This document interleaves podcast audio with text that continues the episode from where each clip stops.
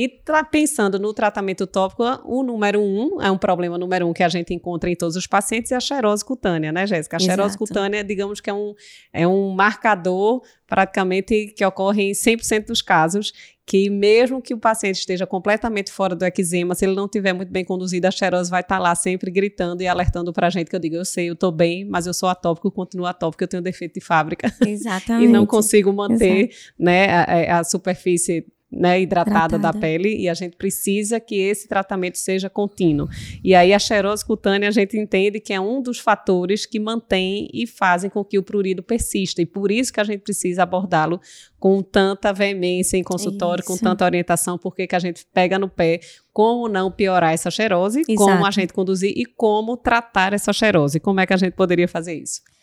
A primeira coisa no tratamento da pele seca é a gente não piorar essa pele seca. Sim, não ressecá-la mais. Não ressecá-la mais. Isso. Então, assim, o uso dos sabões, eu acho que a gente tem que usar muito tempo da consulta com essas orientações. Não adianta a gente só prescrever. Então, o uso dos sabões, a escolha primeiro do sabão, do sabonete. Então, a gente normalmente pede para ser um sabonete infantil, porque ele está com pH mais para neutro. A gente sabe que o pH da pele é entre 4, 4 é, um entre 4 e 5 ou né? 4,5, um pouquinho ácido. Então, a gente precisa que seja muito parecido ao pH da pele. Então, um neutro, que é o infantil, ele é bem-vindo. Já os, os sabonetes de adultos, que os pais usam, todos já são mais alcalinos, então vão aumentar o ressecamento dessa pele. Obviamente, se o paciente tem, a família tem uma condição financeira melhor, a gente tem uma evolução dos sabões, que é, existem até propagandas que são sabão, é, sabonetes sem sabão. Porque, na verdade, o sabonete ele tem os surfactantes e a gente tem como se fosse um sabonete, entre aspas, mais suave, que são chamados de síndetes. Eu vou mostrar aqui para vocês que existem sabonetes que você vai ver a propaganda, que ele tem sabonete líquido, isso aqui é um sabonete para dermatite atópica, por exemplo, ele tem escrito assim, sem sabão. Ou mantém o pH fisiológico da pele. Então, ele está mandando informações que ele não vai ressecar. Isso. Que ele é tipo um síndete. E tem alguns que já mostram um pH, que é excelente para o pH da pele. E tem até o nome escrito síndete.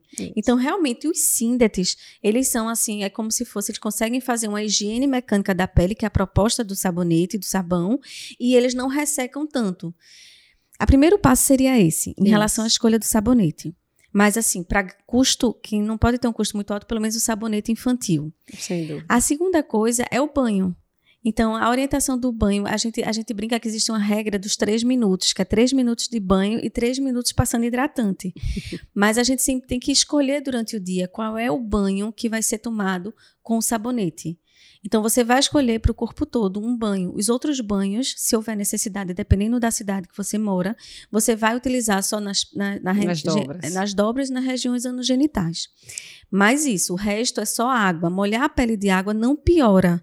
O que piora é quando você usa um surfactante que vai remover os lipídios da sua pele. Isso. Se e... o paciente já tem a pele seca, né, Jéssica? A gente piora. não pode tirar o lipídio pouco não. que ele produz, que ele já tem algumas é, é, proporções e, e substâncias é, alteradas, né? Já não tem a produção de filagrina, por exemplo, Isso. entre outros fatores naturais de hidratação da pele, né? Que acabam fazendo com que ele perca água né, transepidérmica muito mais fácil do que quem produz esse manto lipídico de forma adequada. E se você exagera no sabonete, usa um pH alcalino, usa um sabonete comum, convencional, acaba removendo um pouquinho que ele tinha. Isso, então, na verdade, a gente tem que preservar o que esse paciente já tem isso. e repor né, com, com hidratantes, umectantes, para que aquela perda de água transepidérmica não ocorra. Então, a ideia é essa. Então, usar sabonete infantil, como você já bem disse, ter o cuidado no banho, banho rápido, de preferência um por dia, dois no máximo, né? Em, em, áreas localizadas e, se possível e tiver acesso, síndetes e sabonetes leves, suaves, com pH baixo,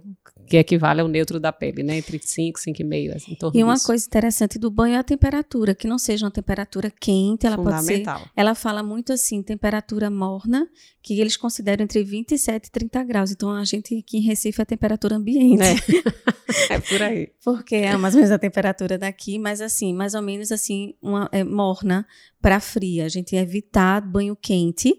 E uma coisa interessante é evitar esfregar com toalha a pele da, da, da pessoa, porque isso vai dar mais prurido, só encostar para fazer a secadura da pele. Isso, e o próprio atrito remove, tanto no banho como na, na hora que você está se enxugando, né? É, eu, eu, faço muito analogia com você está lavando o prato, né? Isso. Você vai lavar prato, se tem, sei lá, uma frigideira com muita gordura, você põe um detergente, de preferência com pH alto, que a ideia é remover a gordura. Muitas vezes você esquenta a água para remover mais e ainda passa uma buchinha ali, né, uma esponja para remover mais. Então, pense no oposto que você tem que fazer Isso. com a tópico, é sem atrito, não usar bucha, esponja de banho, Isso. não atritar a toalha, evitar banho quente e pouco sabonete e quando utilizá-lo, síndetes, coisas mais suaves para não agredir a pele. Né? Exatamente. Né? Essa parte é a orientação que eu digo que vai estar tá até a missa do sétimo dia sempre, né? Porque isso, o paciente isso. tem o um defeito de fábrica, então isso. a mínima orientação que ele vai ficar é essa aí, para o resto da vida. Exatamente. Né? Então, ah, doutora, eu estou ótimo, nunca mais tive eczema. Ok,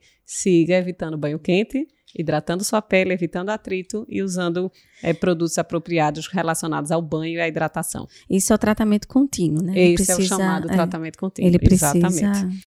Que bom que você gostou desse vídeo. Se você se interessa por outros assuntos de dermatologia e gosta de acompanhar pequenos vídeos, vou te indicar esse aqui. Várias pessoas já assistiram e gostaram.